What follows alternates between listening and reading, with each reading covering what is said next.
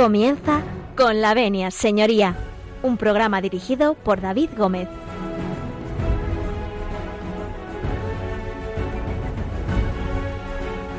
Buenos días, señoras y señores. Eh, buenos días, bienvenidos en este lunes, cuando son las 12 y 31 minutos, las 11 y 31 en la Comunidad Canaria. Nosotros les felicitamos las Pascuas porque es nuestro primer lunes, así que felices Pascuas a todos nuestros oyentes. Bueno, pues comenzamos en Con la Avenida Señoría, comenzamos en, eh, bueno, en Radio María, como siempre, lunes más. Eh, bueno, en un programa que es, va a ser fantástico. Hoy vamos a hablar de emprendedores, es decir, de cómo montar una empresa, qué problemas tenemos, cómo se afrontan y, bueno, sobre todo de esos emprendedores jóvenes que dan el, el primer paso para comenzar su vida, su vida laboral, muchas veces como autónomos, otras veces como empresarios. Así que no se lo pierdan porque vamos a tener un programa maravilloso en el cual vamos a aprender mucho de dos grandes profesionales que tenemos en el estudio. Ya saben que pueden ustedes interactuar con nosotros en el correo electrónico con la arroba radiomaria.es, se lo repito, con la arroba radiomaria.es. Nos pueden seguir en directo a través de la página web de Radio María, que es www.radiomaria.es, a través del Facebook de, de Radio María. También saludamos desde aquí a todos los oyentes que nos están viendo en redes sociales, también nos pueden ustedes escuchar. Y bueno, pues al final del programa, en la última parte, como ustedes saben, abriremos los teléfonos para que puedan ustedes preguntarnos cuanto estimen conveniente del tema que vamos a tratar hoy. Así que si nos dan su permiso, nosotros comenzamos.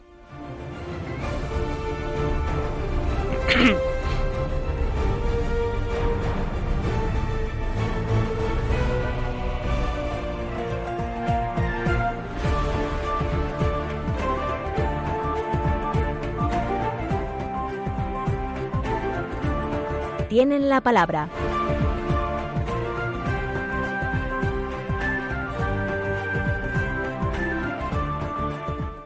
Bueno, pues tienen la palabra, tienen la palabra, son dos, dos jovencísimos, eh, bueno, pues compañeros, uno de ellos de profesión, el otro no, pero sí, no porque no quiere, pero podía, podía serlo perfectamente.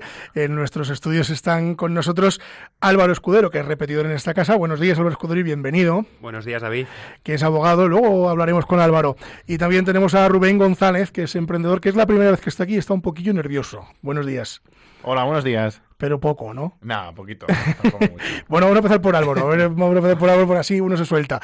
Eh, Álvaro, cuéntanos quién es Álvaro, a qué se dedica y aunque mm, creo que es la tercera o la cuarta vez que pasas por esta casa, pero vamos a recordar un poquito a nuestros oyentes eh, pues cuál es tu día a día y bueno, pues y por qué estás hoy aquí. Sí, David, eh, buenos días a todos nuestros oyentes.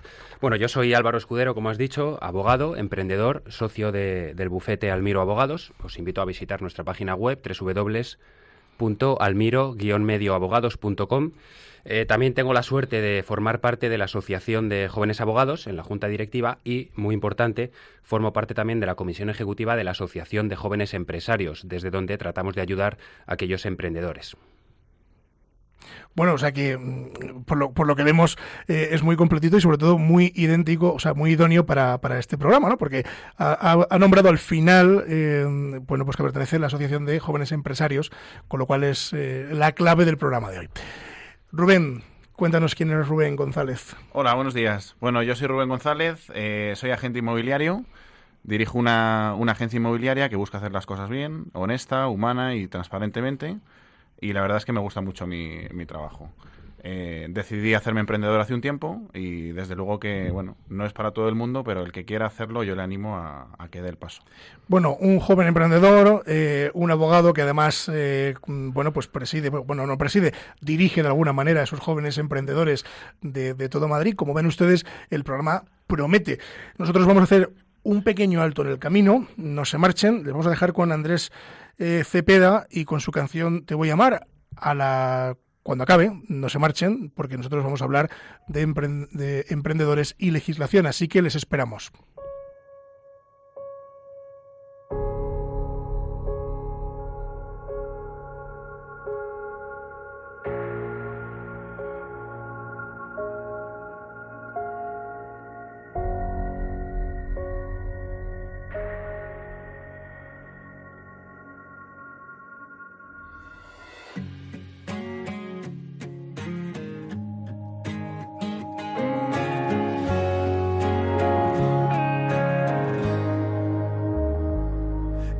Mañana dijo mi ventana que te vio pasar. Siempre supiste que algo te faltaba y hoy vuelvo a soñar. Ya no me importa si una vez peleamos, si algún día te fuiste, si te vi llorar. Yo me juré que si un día regresabas no te iba a soltar. ¿Cómo olvidar que contigo aprendí? ¿Cómo soñar mi vida junto a ti? Te veo llegar para quedarte aquí. Y puedo jurar que yo ya lo entendí.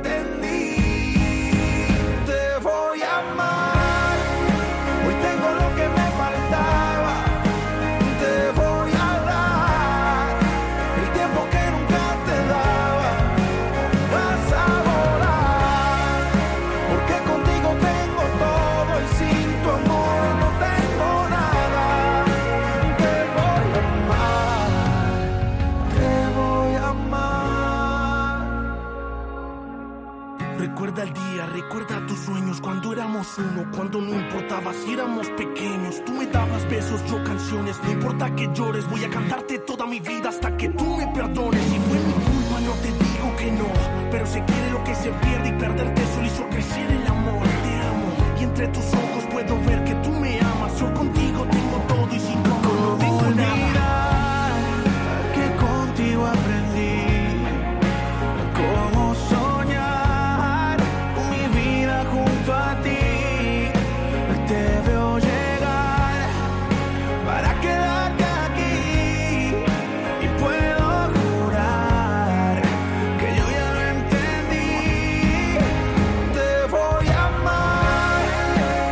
Están escuchando con la venia, señoría.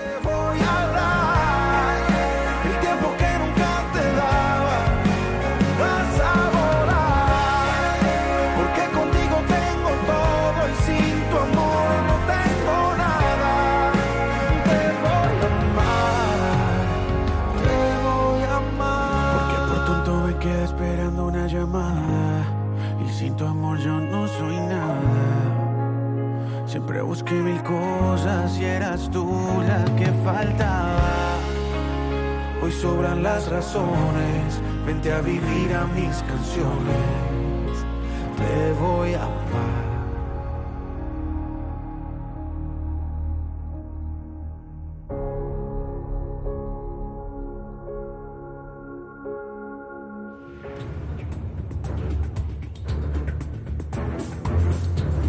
El caso de hoy.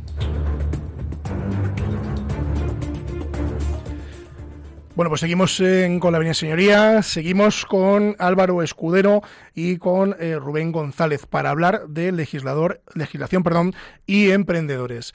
Bueno, mm, anunciábamos a nuestros oyentes que íbamos a hablar sobre, pues, eh, sobre todo cómo se emprende, básicamente, va muy intrínsecamente unido a la legislación, ¿no? Y entonces yo voy a lanzar una pregunta así al aire a, a- a nuestros dos invitados, que es, ¿qué es ser emprendedor? Don Álvaro.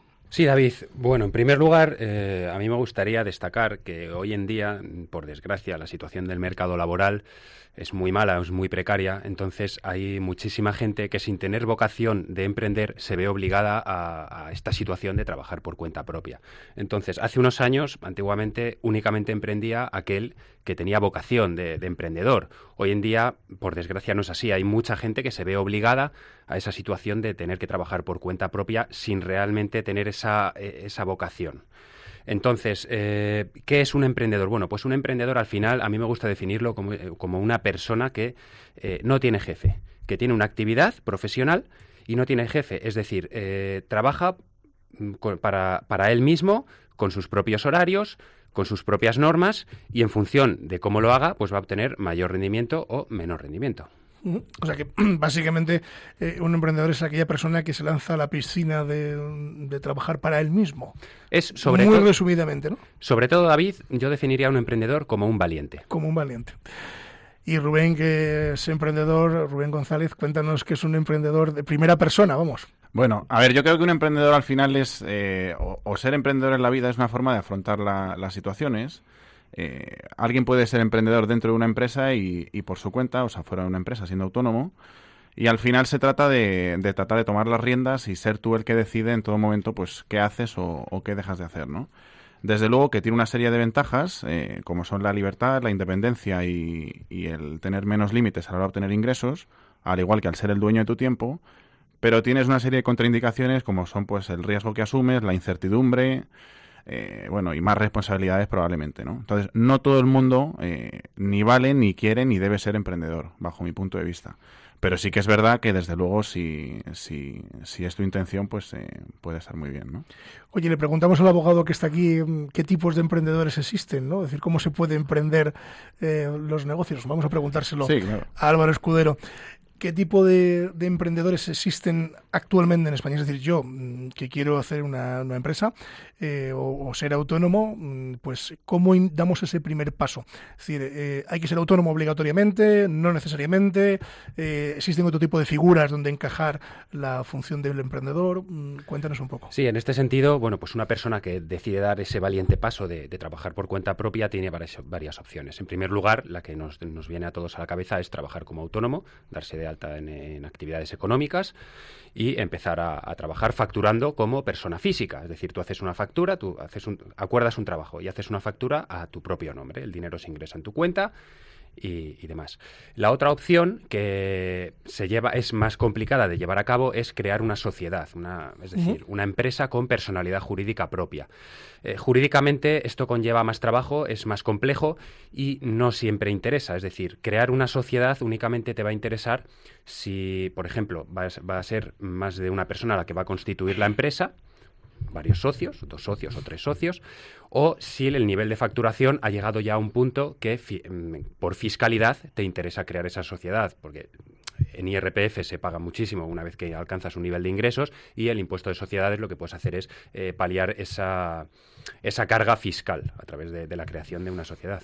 Y a nuestros oyentes, ¿qué les recomendaríamos? Que inicien, cuando inicien una pequeña actividad, es decir, pues eh, mañana cualquiera de nuestros oyentes decide pues montar, por ejemplo, una panadería, vamos a poner el caso, o un despacho de pan. Eh, ¿qué, qué le recomendarías? ¿Que sea sociedad eh, mercantil, digamos una SL, ¿no? una sociedad limitada, o que directamente vaya autónomo? Hombre, yo como recomendación inicial, para empezar, eh, si va a ser solamente una persona la que va a constituir la empresa, yo recomendaría darse de alta como autónomo y empezar eh, como autónomo.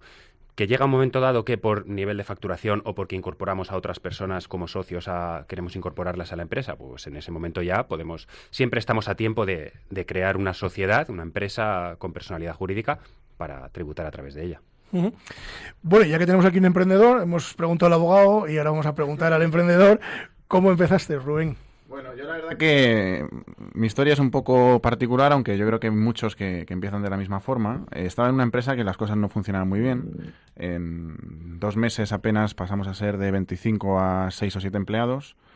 Y claro, el riesgo y la incertidumbre que se manejaba y la tensión que se vivía ahí, pues era muy alta, ¿no? Entonces, en cosa de una semana me vi con varios clientes, eh, familiares, un par de conocidos y, con eso empecé. O sea, empecé con lo justo para empezar desde casa, para nada, o sea, de cero. Pero al final, bueno, eh, no, no, no significa eso que vayan a salir peor las cosas ni que vayan a salir mejor. Es el, no es importante de dónde partas, sino con la fuerza y con las ganas con las que partas, ¿no? Y puedes partir con muchos recursos y con, con muchos medios y no hacer las cosas bien, al igual que partir desde un punto de, de partida más humilde y hacer las cosas muy bien. Bueno, y una vez eh, en una en otra emisora que me llevaron una vez a, a entrevistarme, eh, me preguntó alguien, de, no sé si fue el locutor o quién, que cómo había emprendido yo. Yo en aquel momento abría mi despacho en Ávila y entonces me preguntaba, ¿y, y tú cómo has emprendido? Y yo le contesté a la señora, la verdad que, mm, bueno, pues no, no sabía muy bien la pregunta cómo responder, pero dije, pues con un teléfono y un ordenador portátil. Y, y la señora llamó al programa un poco mm, preguntando, oye, pero ¿y eso cómo es tan fácil? No? Bueno, tan fácil no es. No, no es fácil, porque los clientes no confían en ti o, o- o no es que no confíen en ti, pero es más complicado transmitir esa confianza. O sea, es más fácil ampararse en una marca, en unas oficinas de lujo, etcétera. Pero bueno, eh, desde luego que si la persona es válida, transmite confianza y es serio, sea en el ámbito en el que sea, al final las personas lo que van a querer es que le soluciones el problema que sea. Sea cortar el jardín, sea eh, un juicio, un divorcio, sea vender un inmueble. Entonces, bueno, a partir de ahí, pues es ir empezando. Bueno, todo es empezar, siempre hay que poner la primera, la primera piedra. Eh, don Álvaro, y mm, bueno, eh, cuando tenemos la idea ya en marcha, mm, sobre el papel, eh, entiendo que hay un montón de requisitos eh, que tiene que hacer la- un autónomo o una empresa a la hora de poner en marcha. Es decir, hay que darse de alta en algún sitio, eh, es obligatorio algún tipo de trámite, eh, como medida previa a ser autónomo o, o a tener empresa. En este caso vamos a hablar de autónomos primero. Es, es necesario, mm, no sé, pues eh, ir a la Seguridad Social, a Hacienda, a algún sitio, para decir, oiga, mire, que es que yo quiero, mm, tengo un pequeño, un pequeño local y quiero vender chuches. Es decir, ¿es necesario hacer algo? Sí, lógicamente, David, pues eh, para poder facturar como persona física tú tienes que estar dado de alta en actividades económicas, en lo que todos conocemos como darse de alta en autónomos. ¿Estás dado de alta en autónomos? Sí. Entonces ahí puedes empezar a, a facturar la seguridad social, lógicamente. Luego hay em, profesiones concretas que eh, pueden tener mutualidades privadas, como puede ser, por ejemplo, el la caso nuestra, de David, abogados, ¿no? la abogacía. También hay otras profesiones, eh, son creo que son siete u ocho Me profesiones. parece que los médicos también. Sí, No- hay no- creo que no sé siete si profesiones alguien, que, pero creo que también. que pueden tener mutualidad. Y entonces, bueno, pues una vez que cumples estos requisitos de inscripciones, eh, ya puedes empezar a, a tributar. El hecho de facturar eh, como autónomo no implica que tú no puedas utilizar una marca comercial. Es decir, tú puedes estar facturando, la, factura- la facturación la puedes hacer como persona física, pero de cara al público tú puedes actuar como mm, un despacho, como por, por ejemplo Almiro Abogados. Es decir, eh, tú das la imagen de una, em- eh, una empresa, pero luego puedes facturar como persona física o también puedes facturar como persona O sea que, digamos que un emprendedor eh, lo primero que tiene que hacer es, bueno, tener la idea, ¿no? Como Rubén, que la, la tenía clara, ¿no? O más o menos clara. y eh, una vez hecho eso, pues al siguiente paso, pues eh, es eh, ir a Hacienda, digo, entiendo, ¿no? A fa- ese famoso modelo 036 que Sí. hay que rellenar, ¿no? Que es donde uno se da de alta para que Hacienda, pues le tenga totalmente fichado y sepa lo que está haciendo, ¿no? Y luego darse de alta de autónomos, ¿no? Esto sí a priori eh, parece como sencillo, ¿no? Pero yo entiendo que los eh, autónomos deben de, de tener, eh, digamos, eh, alguien que les eche una mano. No es necesario así de primera mano, es decir, una gestoría, alguien que les lleve, pues, esos trámites, ¿no? Porque entiendo que, Rubén, ¿tú cómo te las apañas? Sí, hombre, a ver, desde luego que eh, para ser emprendedor, digamos, eh, y por ir un poco, aunque no me desvíe mucho del tema, pero yo creo que hace falta ser un buen técnico y un buen emprendedor. O sea, aprender a ser o ser un buen técnico, es decir, si quieres montar una jardinería, saber mucho de jardines, de plantas, etcétera. Y luego aprender a ser emprendedor. O sea, es decir, los ingresos que vayas a tener no son estables, no es predecible. O sea, tú al final puedes predecir o tener un objetivo al año, pero tienes que tener un colchón de cierta tranquilidad, una previsión financiera para vivir dos, tres, ocho meses, un año o lo que puedas, ¿no?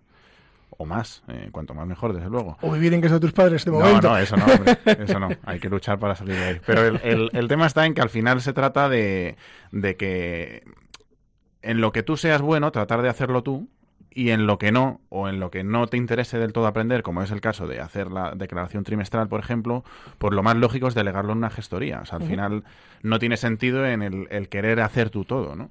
Sí que es verdad que el autónomo promedio, y yo me incluyo, porque al final todos eh, somos más o menos parecidos, de que le cuesta en una primera instancia el delegar las funciones, porque cree que nadie lo va a hacer igual de bien que uno lo hace.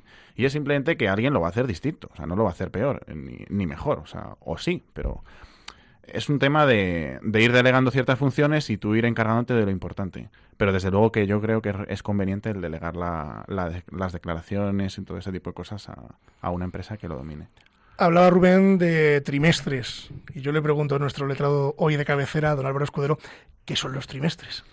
Bueno, ya sabemos todos que tenemos que ir dando parte a Hacienda de, de los ingresos que, que tenemos. Eh, pues nada, eh, una- un autónomo tiene el- trimestralmente la obligación de declarar a Hacienda el IVA. Y luego también tiene que hacer una declaración anual del IVA. Lo mismo con, el, con, eh, con la renta, con el IRPF. Es decir, al final estamos controlados. Un autónomo tiene que declarar por un lado el IVA y por otro lado eh, el IRPF.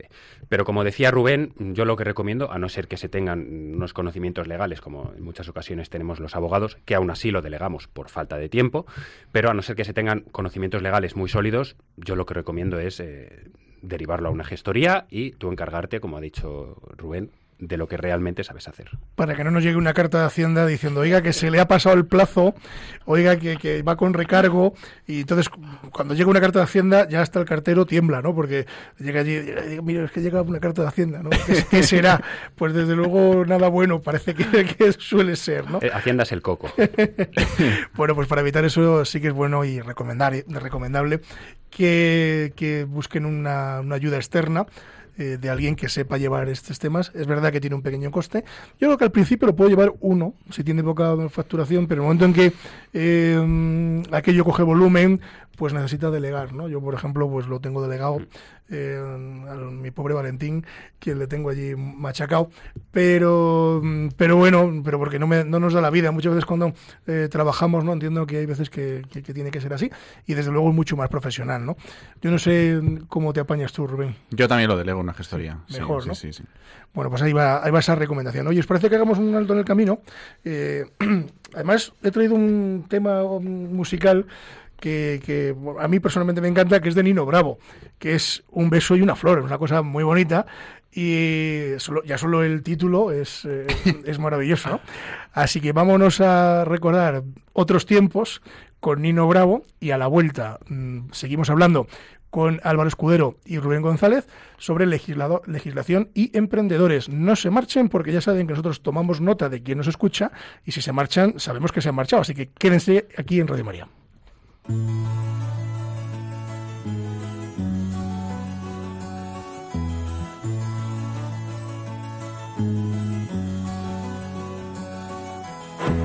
Dejaré mi tierra por ti, dejaré mis campos y me iré lejos de aquí.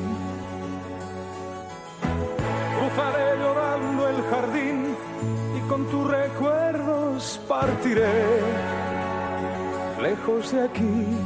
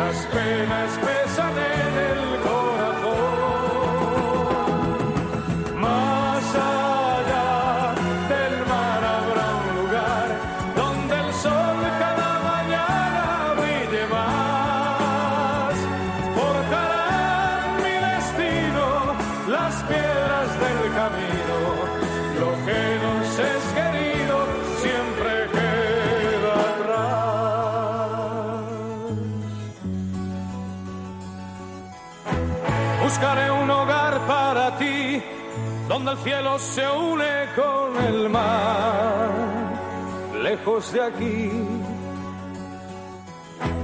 Con mis manos y con tu amor, lograré encontrar otra ilusión, lejos de aquí.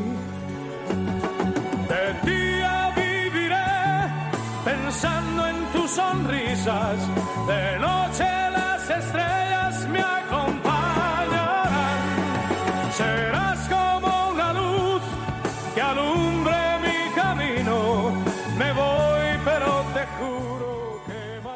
Están escuchando con la venia, señoría.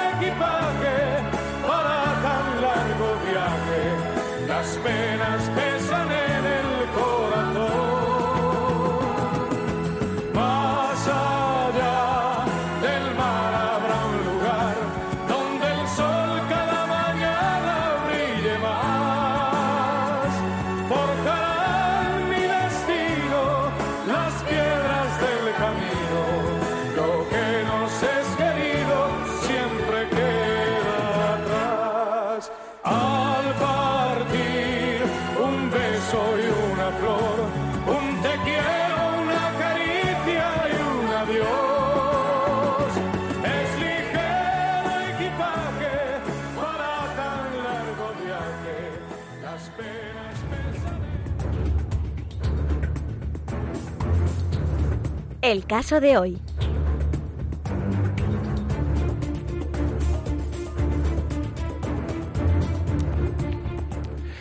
Bueno, seguimos Con la Avenida Señoría, siguen ustedes en la sintonía de Radio María y estábamos hablando de legislación y emprendedores. Y para ello teníamos en nuestros estudios al abogado Álvaro Escudero y al emprendedor eh, Rubén González. Bueno, a partir de este momento eh, vamos a abrir las líneas telefónicas, pero antes de abrir las líneas telefónicas sí que nos gustaría saludar a todos nuestros oyentes de Argentina, Colombia y Brasil que nos están escuchando a través de redes sociales, a través de Facebook, así que un saludo muy especial a todos ellos que que bueno, que desde, desde lugares tan lejanos a, este viejo Madrid, pues nos escuchan. También saludamos al resto de España, que sabemos que nos escuchan de todas las provincias. Así que, si les parece, vamos a abrir las líneas y con esta sintonía abrimos los teléfonos.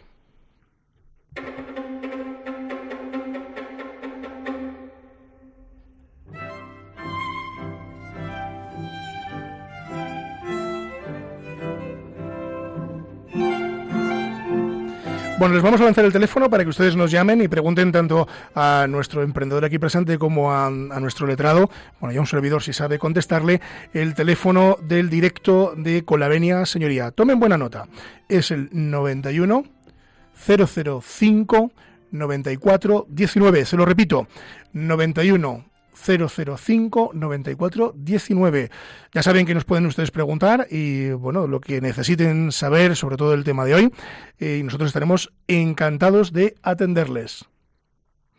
Bueno, pues eh, dicho esto, vamos a continuar hablando de emprendedores. Nos habíamos quedado un poco pues en esos trimestres famosos que todo emprendedor tiene que, que, realizar pues cada tres meses, ¿no? Esa cita con Hacienda cada tres meses que es importante y que, es obligatoria al margen de la cita, digamos, de la seguridad social. Oye Álvaro, una pregunta. Eh, ¿Sabes si existe algún tipo de reducción en este momento para emprendedores en seguridad social? ¿Existe algún tipo de ayuda? Eh, bueno, pues como siempre en este asunto va... Yo había oído hablar de una cuota mínima de 50 euros. No sé si está... Sí, hay una tarifa plana de 50 euros de, de autónomo para intentar fomentar el, el, emprendimiento y que la gente trabaje, trabaje por cuenta propia. Entonces, se pueden atener allá aquellos eh, autónomos que, están, que quieren empezar, quieren iniciar su propia actividad y, bueno, yo les animo a informarse en la seguridad social y, bueno, pues al final no es lo mismo mm, pagar de autónomos 50 euros que pagar 250 o 300 euros que... O sea que, es una, que sí, sí, que es que es una ayuda, ¿no? El pagar sí, 50 sí, euros o demás es una, una buena de, ayuda. Debería haber más ayudas por parte de, del Estado, pero ella es una ayuda bastante interesante. Bueno, hemos estado hablando todo el tiempo con, con, Rubén González, que es emprendedor, pero no hemos dicho que ha emprendido. Así que cuentan un poco a nuestros oyentes dónde te lanzaste, a qué piscina te lanzaste eh, para emprender tu propio negocio, para ser tu propio jefe también. Sí, yo soy agente inmobiliario. Eh, nosotros dirigimos una, o formamos parte de una empresa que se llama Mavericks. Son unas olas que están en, en California, es el nombre de origen de la empresa. Y bueno, eh, por lo que destacamos, o el, porqué de montar la, la, empresa y hacer las cosas de esta forma, es porque veíamos que no había un, un servicio realmente profesional en el sector inmobiliario, en, sobre todo en la Comunidad de Madrid, ¿no? Entonces, eh, brindamos un servicio integral en el que se incluye, pues, por ejemplo, un inmueble de herencia, pongamos por ejemplo, va una empresa a hacer la mudanza, vacía el inmueble, va otra empresa a limpieza, limpia el inmueble entero, luego va un fotógrafo profesional, se hace un plano del inmueble, se vende, se ayudan a los clientes a pagar los impuestos, las personas saben lo que deben de pagar antes. O sea, está todo volcado en las personas y en preocuparte por ellas. Y al final, pues eh, el 95, 98%, no estoy ahora mismo seguro, pero de los clientes que tenemos son por recomendación, con lo cual quiere decir que, bueno, pues eh, por suerte suelen quedar bastante satisfechos, ¿no? Al final se trata de hacer las cosas de otra forma, o sea, es decir, tener una clientela más reducida para poder brindar un servicio extraordinario, o eso es lo que intentamos, y luego, pues bueno, eh, hacer las cosas bien. Si al final es, es sencillo, lo único que luego pues requiere trabajo y, y, dedicación, ¿no? Como todo.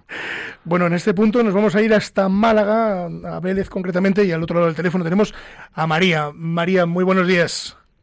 Buenos días. Buenos días. ¿En qué podemos ayudarla, María? Pues nada más daros la enhorabuena por el programa y a usted en especial. Gracias, muy amable. Porque yo, yo le elevaría a venerable abogado. Uy, por Dios, no. Los hay muchos mejores. si estuviésemos más cerca, le tomaría por abogado. Muchas gracias, muchas gracias, María. Y a, todo- a todos los que trae, a todo el equipo. Muchas gracias. Bueno, lo único que intentamos es, eh, digamos, pues, hacer que los problemas sean, sean menores, ¿no? Y, digamos, tratarlos de otra manera para que también la gente, pues, comprenda un poco cuáles son las distintas situaciones. Muchas gracias, María. Muy amable, muy amable. Eh, y ahora nos cambiamos de sitio porque nos vamos a ir hasta Córdoba. Y al otro lado del teléfono tenemos a Ana. Ana, buenos días. Hola, muy buenos días. Buenos días. ¿En qué podemos ayudarla, Ana?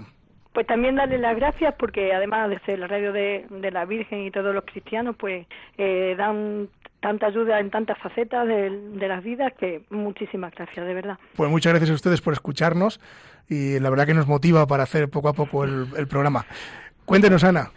Pues nada, yo mm, quiero emprender eh, un negocio que en algún momento han mentado que es un kiosco de golosinas y Ah, helados. mira, esto no estaba Sí. pactado. Sí, pues sí. Y entonces, pues la verdad es que empiezo de cero Sí. y es un sitio muy demandado. Se hace falta, nadie se arroja y yo he decidido ahora con casi 50 años. Bueno. Pero te- no tengo, empiezo de cero. Entonces me han comentado que, que el, esto de autónomo, lo que hay que pagar, pues es que es muy caro, que es casi igual que en un centro comercial grande y la verdad es que estoy un poco Ah, asustada. Hablábamos de la cuota de autónomo. Sí, Mm, Vale. Bueno, mire, eh, hablábamos antes Álvaro Escudero y yo, mm, que no sé si, mm, si eh, eh, puede contestar otra vez, y le recordamos un poco cuál era esa pequeña ayuda. Lo que no sé decirla con exactitud es cuánto tiempo tiene la reducción, pero sí que es cierto que existe en la actualidad una reducción que comentaba antes Álvaro, ¿verdad? Sí, David, eh, volvemos a decir lo mismo. Eh, cuando una persona se da de alta en actividades económicas, ello conlleva una obligación de pago eh, de la cuota, lo que llamamos cuota de autónomos. Entonces, eh, el gobierno, para fomentar el emprendimiento, ha reducido esa cuota en los. mm, yo tampoco recuerdo ahora mismo el tiempo que se puede pagar esta tarifa plana, pero son 50 euros. Eso independientemente de cualquier otra cosa, cualquier ubicación, localización, etcétera, de- del negocio que se monte. Eh, Ana, no sé si hemos respondido a su pregunta. Ana no está por aquí. Entonces Ana, sería sí, un perdón, perdón. mínimo, el importe sería 50 euros eh, la mínima cantidad que, que Sí, abonaría. a ver, yo, la- yo le explico, Ana. Em, a priori existe una reducción de la cuota de autónomo eh, que, bueno, durante no sé si es un año o son dos, no recuerdo exactamente, no me haga mucho caso con, con el tiempo porque no, no lo tengo controlado, lo podríamos mirar y se lo decimos. Eh, creo que vamos a poner que fuera un año, ¿eh? Pero es a modo de ejemplo.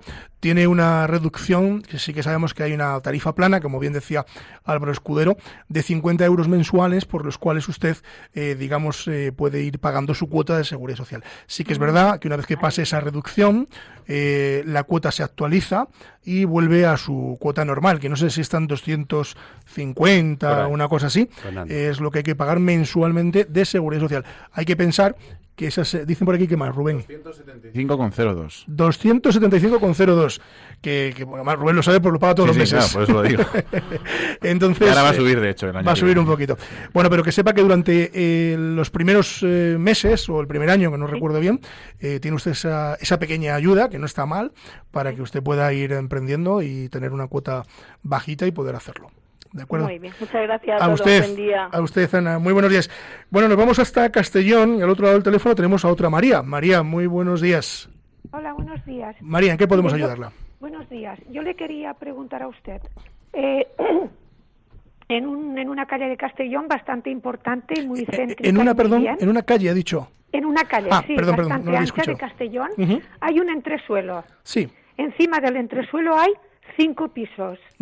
Si a mí me interesa comprar ese entresuelo porque tiene, puedo hacer siete habitaciones o incluso puedo hacer diez habitaciones porque es muy grande, es una esquina, yo tengo que pedir a los vecinos de arriba permiso para poder hacer, por ejemplo, una residencia de chicos, una residencia de chicas universitarias, el autobús, el, el autobús para adelante para ir a las universidades, puedo hacer un pequeño, yo no sé decirlo, porque por ejemplo en Barcelona, pues tú vas por, por la avenida Paseo de Gracia y tú eh, puedes alquilar una habitación en un piso, encima hay pisos viviendo la gente, te dan el desayuno, pagas y muy bien. Entonces yo que aquí en Castellón, por ejemplo, no hay mucho de eso, hay hoteles. ¿Yo puedo hacerlo eso? Pre- pregunto. Pues vamos a ¿Dónde intentar contestarle, porque que además informarme creo- para poder actuar. Mm, Además, eh, creo que este tema lo hemos eh, tratado en un, en un programa anterior. Rubén, ¿tenías algo que decir al respecto? Sí, no, a ver, que la- como idea de negocio está bien, porque al final es más rentable alquilarlo por habitaciones que por, o sea, que el inmueble en sí entero. Pero sí que es verdad que tienes que deberías de ir a informarte a la junta municipal de tu distrito y dentro de la junta habrá un delegado de urbanismo que suele ser, bueno, suele ser no, debe ser un arquitecto o arquitecta y te informará de la normativa o de los pasos que debes de seguir y qué debe de estar o no o no de, acuerdo es indudable que requiere del- de, la, de la aprobación de la comunidad de propietarios. Entonces, ahí está el, el tema de si, si tienes suerte o no, qué tipo de vecinos, ¿no? Y, y, bueno, la relación que haya con ellos, pero Aquí hace un par de semanas, creo recordar, tocamos eh, un, un tema que era precisamente los apartamentos turísticos, que creo que es a lo que se refiere eh, María, con respecto a las comunidades de vecinos. Entonces, eh, creo recordar que, el, el abogado que, estuvo aquí hablándonos de ese asunto en concreto eh, nos venía a decir que, bueno, primero que tenía que tener permiso de la comunidad de vecinos y después tiene usted que tener distintos permisos, es decir, una- un apartamento turístico debe de tener eh, permisos de todo tipo, tanto a nivel municipal como lógicamente de Hacienda, Seguridad Social. eh, entiendo que también en el caso de usted que llama de Castellón, pues de la Consejería de Turismo que corresponda de, la Generalitat Valenciana. Eh, entonces, todo ese tipo de gestiones debe usted de hacerlas eh, lo antes posible, porque claro, mm, entiendo que, que no puede usted meterse allí mm, de alguna manera eh, a, iniciar el procedimiento si no tiene claro que le van a dar sus permisos. Yo preguntaría antes, ¿no es así, Rubén? Sí, lo más prudente desde luego es informarse y tratar de hacer las cosas bien, porque al final, en el hipotético caso de que imagine que usted se pone a hacer la obra, a planificar cuánto va a ingresar, etcétera, etcétera, y luego se mete en un problema con la comunidad, o sea, no tiene sentido. Lo, lo lógico, desde luego, es estudiarlo todo bien antes y a partir de ahí, si fuera viable, pues desde luego que, que es un que es una buena idea, ¿no? Bueno, les voy a repetir el número de teléfono por si quieren ustedes seguir participando en, en el, programa en directo. Es el 91005 9419, se lo repito, 91005 9419. Nosotros seguimos charlando eh, con Álvaro Escudero y Rubén González y en este punto yo os quería eh, preguntar un poco cuáles son las dificultades que se encuentra un emprendedor a la hora de, lanzarse y si existe eh, algún tipo, pues no sé, de ayuda por parte de mm, pues asociaciones a lo mejor de empresarios o gente así a la que pueden recurrir los emprendedores y desde allí, digamos, se les puede se les puede orientar. Existe, no, no lo no sé qué tipo de dificultades hay, Álvaro. Sí, David. Bueno, más allá de las lógicas dificultades eh, burocráticas que tenemos en España para emprender un negocio, una vez que ya las hemos superado, el principal escollo para, facturar es mm, captación de clientes. Es decir, el principal problema es, bueno, ya soy autónomo, me he dado de alta en autónomos, estoy pagando mis cuotas y, y estoy cumpliendo con Hacienda. ¿Cómo capto clientes para que mi negocio sea rentable? En este sentido, lo principal y lo primordial son los contactos. Tienes que moverte en los círculos de contactos que a ti te interesa.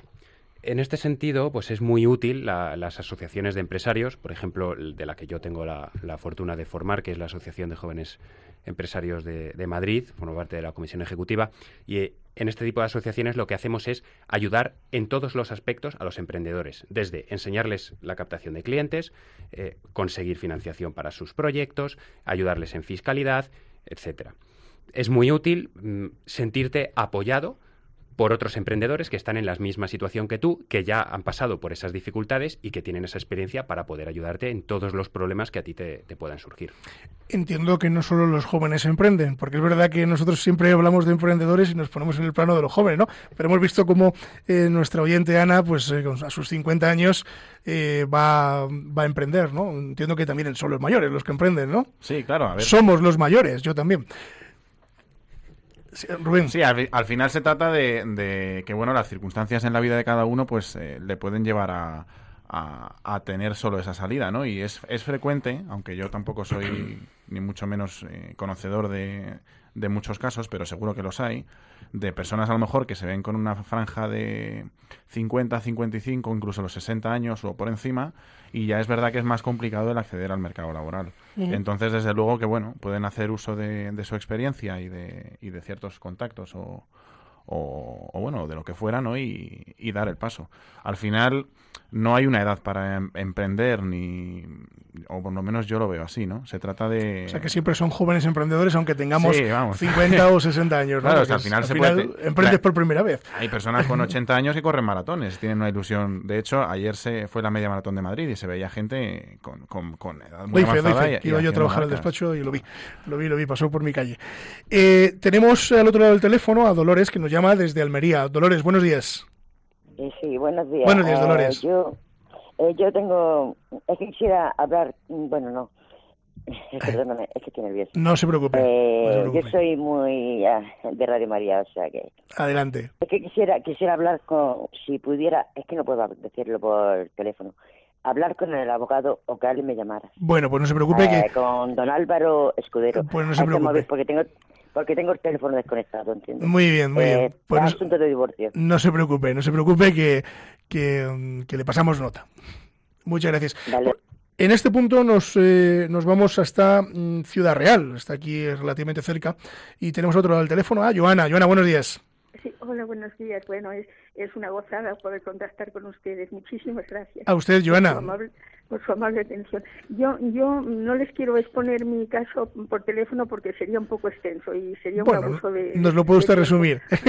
No, no, pero, pero preferiría, si son tan amables, decirme cómo puedo contactar con ustedes a nivel personal, el despacho donde ustedes trabajen, para que me llevasen algunas cosas que no, son, no es una, sino varias a nivel privado. Muy bien, pues no se preocupe que al final del programa les damos el teléfono de contacto y la dirección del programa y ahí la podemos la podemos ayudar. Por- por- no, porque no tendría ninguna dificultad si me tengo que trasladar, si trabajar Muy en Madrid bien. o en algún otro lugar, ¿de acuerdo? De acuerdo, Joana, un saludo y un, Un placer. un saludo también a Ciudad Real. Que tengan buen día. Igualmente, en este punto nos vamos hasta Sevilla, nada más y nada menos, y al otro lado del teléfono tenemos a Consuelo. Consuelo, buenos días.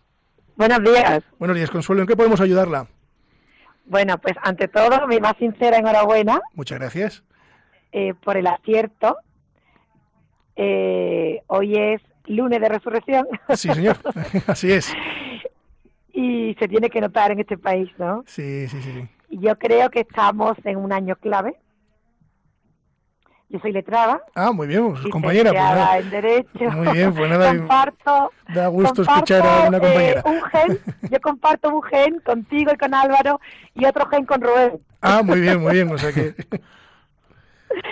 Pues porque mis puntos fuertes son la abogacía y urbanismo. Ah, bueno, bueno, bueno, bueno, bueno, pues muy bien, muy bien, eso es un punto. Bueno, pues cuéntanos un poco qué, en qué podemos Bueno, ayudarte. pues yo soy una emprendedora nata eh, y lo que me gustaría es eh, mm, poder acceder a hablar un día con tranquilidad con Rubén y con Álvaro, y cómo desde Sevilla puedo de alguna manera eh, colaborar con ellos. Muy bien, pues nada, pues, eh, pues lo, tomamos nota, tomamos nota y, y les, ¿Vais les- a dar luego los teléfonos o, o- o los despachos? Vamos a ¿Cómo dar el, teléfono del programa y el contestador sin problema, no se preocupe. No, digo, digo el de Rubén. Ah, no, de- eso no, eso no, Ah, ¿no? eso no, eso no, pero le- le- les pasamos los contactos del, del ¿Cómo, programa. ¿Cómo lo puedo localizar a Rubén en la empresa que ha fundado? No, no se preocupe, no se preocupe que, que nosotros como la tenemos eh, localizada, luego hacemos el contacto, no se preocupe.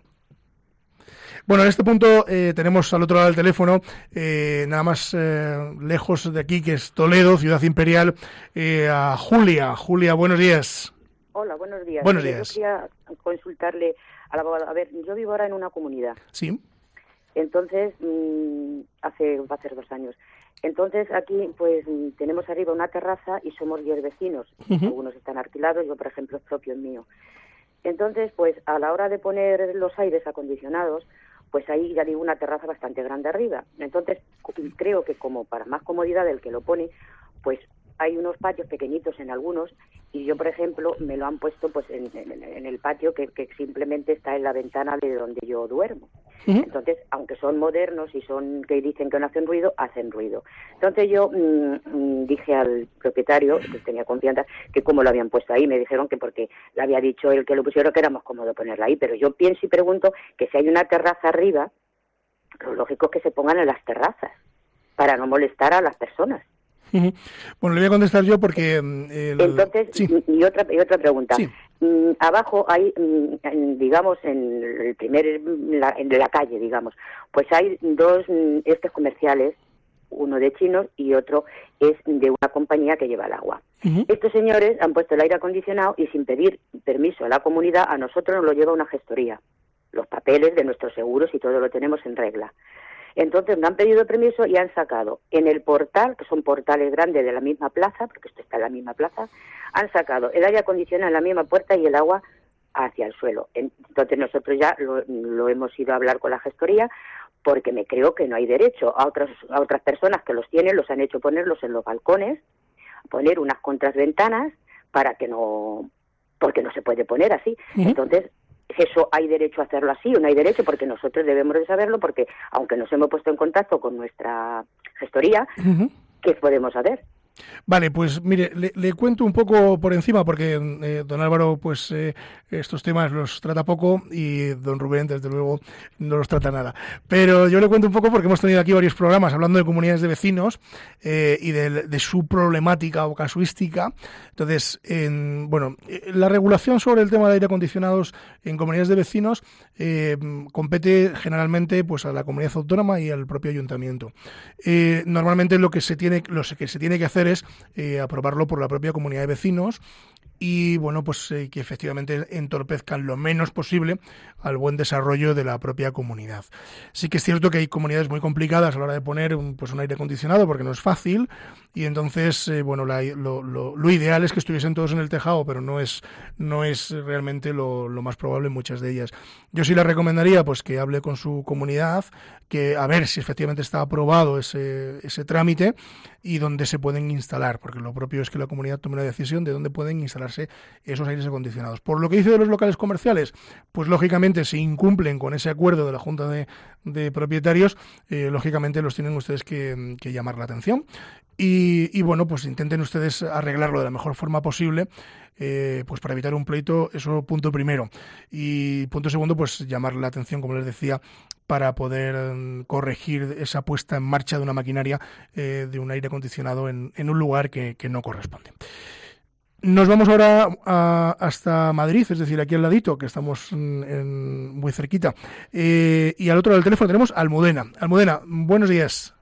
Hola, buenos días. Buenos días. Eh, bueno, les estaba escuchando y, y bueno, pues me alegra ver que, que ahí en el sector inmobiliario alguien profesional y honesto, porque lo que conteste hasta ahora eh, deja mucho que desear. Entonces, eh, mi pregunta es que ellos se dedican a al tema inmobiliario me imagino que libre, ¿no? Pero hay mucho mucha polémica y mucho problema con viviendas de protección oficial y, de- y de- depende del, del año de donde se construyó pues eh, te tienen tienes unas normas o tienes otras y yo he ido a preguntar porque mi situación ahora económica es complicada y estoy en paro y demás y me digo bueno y la gente me dice pues alquila pues no sé qué y, y he ido y me encuentro con que no puedo alquilar pero sí puedo vender y es como algo muy absurdo me tengo que quedar sin mi casa. O sea no sé entonces quería saber si ellos eh, saben algo en este sector, eh, qué se puede hacer con una vivienda que, bueno, pues que, que fue a raíz de una expropiación en una zona eh, y nos metieron aquí, que en principio era en unos pisos que hicieron, que era de protección oficial, en principio era de para eh, directamente en, en compra, porque tal es propia en otro sitio, pero luego estuvimos un montón de años en alquiler con opción a compra, luego una vez que se ejecutó la compra, pues no todo lo que habíamos abonado anteriormente de alquiler no no se no se dedujo de del precio de la vivienda. Bueno unos follones y a mí me pilló en un momento de que estaba en el último año de mis estudios a tope de trabajo en hostelería. Yo cuando ya me dieron la opción de compra mi padre acababa de fallecer y, y mis hermanos se habían casado y no, no, no tuve que asumir todo y entonces fui a un, me dijeron que te- vete a un notario, vete a este sitio, tienes que firmar, firmé todo y ahora que estoy en esta situación me encuentro que, que no puedo hacer uso de mi vivienda como me da la gana después de haberla pagado. Pues vamos a intentar Entonces, contestarle, vamos a intentar contestarle y yo creo que por aquí sentía eh, Rubén, eh, cuéntanos un poco qué protección oficial. Que- Sí, a ver, las viviendas de, imagino, y yo no he visto el caso, habría que verlo y estudiarlo, ¿no? Y tampoco así a, a priori en caliente es complicado. Pero sí que es verdad que las viviendas de, de protección oficial lo son durante un tiempo, generalmente. O sea, es decir, se accede mm, mediante una serie de recursos económicos eh, o unas pautas, unas limitaciones que se dan, la adquieres y la tienes durante 15 o 10 o 20 años, dependiendo de, de- de ciertos casos ¿no? y de comunidades autónomas. Y luego ya puedes venderla una vez que es, que es libre. Lo que yo no sé es ahora mismo qué carácter tiene o, o en qué situación está. Y sobre todo, pues habría que ver un poco el tema de la expropiación o todo eso que describes, ¿no? Habría que informarse, asesorarse bien y estudiar la, la opción que, que pudiera surgir. Pero claro, es que es complicado así en caliente. Es complejo, es, com- es complejo. Bueno, pues nos estamos quedando prácticamente sin tiempo, entonces, eh, si os parece, pues vamos a hacer un poco un resumen. ¿Qué les diríamos a nuestros oyentes eh, si tuvieran mañana que decidir emprender? Álvaro. Sí, David, pues para concluir, yo les animaría a todos aquellos que, que se lo están pensando, les animaría y les digo que haciendo las cosas bien no van a tener ningún problema. Va a haber dificultades, pero al final, si son buenos en lo técnico y son buenos, eh, como decía Rubén, en la gestión de, de la empresa, mm, seguramente van a salir adelante, teniendo en cuenta siempre la situación económica en la que nos encontramos. Con lo cual, yo quiero concluir animando a todos aquellos que se lo están pensando para que se tiren a la piscina con cabeza, sin endeudarse en exceso, etcétera, etcétera, que luego nos puede llevar a la ruina, pero si lo haces con cabeza, les animo a ello. Rubén, y en tu experiencia personal, Diría que, diría o digo, vamos más bien, que, que o sea, está bien todo esto de incentivar a las personas y yo soy el primero que, que, que trata de ayudar a la gente, por lo menos de mi entorno en ese sentido, pero debemos ser conscientes que en España hay un 85% de tasa de fracaso en, a la hora de emprender y antes de cinco años ese es el ratio o la cifra en la que se cierran las empresas o dejan de estar dados de alta los autónomos. Entonces, eh, se trata también de cómo interpretemos esa cifra, ¿no? Ese 15% probablemente sean los que lo hacen bien o los que de alguna forma debían de hacerlo, ¿no? Eh, entonces, bueno, quizá también se puede fracasar haciendo todas las cosas bien, desde luego que es humano, pero que mm, tiene sus cosas buenas y malas. Yo, desde luego, incentivo y animo a la gente a que dé el paso, pero que se trata de ser va- valiente y a la vez también ser sensato, o sea, no, no Bueno, a cualquier pues- precio. Pues ya saben ustedes, sean valientes, eh, láncense al charco, si me permiten la expresión coloquial, y mm, creo que tienen ustedes aquí a tres que emprendedores, porque servidor de ustedes también lo es, y bueno, pues creo que es posible, ¿no? Poquito a poco eh, se puede ir emprendiendo y se pueden ir haciendo muchas cosas. Eh, en este punto me vais a permitir que reitere nuestros saludos, porque a través de, de Facebook eh, nos están viendo muchas personas, y a través de la página web eh, internacionalmente nos está escuchando mucha gente y nos, nos han saludado gente desde Colombia, desde Argentina, desde Ecuador, desde México, todo esto en Latinoamérica. Así que un fuerte saludo para todos ellos. Les damos las gracias por escucharnos, eh, por escuchar esta casa Radio María. Y desde España, pues nos han pedido un saludo y se los vamos a mandar muy cariñosamente desde Galicia y Guadalajara. También es verdad que saludamos a todo el resto de provincias, a todos nuestros oyentes que, que nos han escuchado hoy eh, en este programa y que lo hacen con frecuencia en esta casa. Bueno, como nos pedían ustedes al principio, pues la forma de contactar del programa, nosotros eh, se la vamos a dar. Pueden ustedes contactar eh, con el programa a través de los siguientes eh, medios, como son el contestador automático, tomen buena nota, que les voy a dar el teléfono del contestador automático, que es el 91 153 85 70. Se lo repito, 91 153 85 70. A través, también a través del correo electrónico, que como bien saben es con la venia arroba radiomaria.es busquen ustedes ese boli para apuntarlo, que se lo voy a volver a repetir, que es con la venia arroba radiomaria.es. También a través de la página web de Radio María, que es www.radiomaria.es. Bueno, a través de cualquier medio nos pueden ustedes eh, eh, contactar y, bueno y poder hacer sus consultas. Tenemos una petición que la vamos a atender, la vamos a atender en el próximo programa, que, que es para que hablemos de la ley de segunda oportunidad. Me encanta hablar de este tema porque soy, mm, soy experto en ello y entonces traeremos seguro que a los mejores para hablar con todos ustedes. Y decirles que hasta aquí hemos llegado, que gracias por escucharnos un lunes más. Les reitero las felices Pascuas y también eh, felices Pascuas a Salamanca, que hoy celebra eh, su famoso lunes de aguas. Y bueno, vamos a saludar también rápido, rápido, rápidamente eh, a Arancha y a Sandra, que son del colegio, bueno, del Instituto Divina, Divino Corazón, que están en el estudio en periodo de prácticas y que están con nuestro técnico, con Javier Esquina, en el control de sonido. Así que, pues nada, chicas, enhorabuena y ánimo con esas prácticas que seguro que son para bien. Y a todos reiterarles las gracias y decirles que la justicia, si es justa, es doblemente justicia. Buenos días.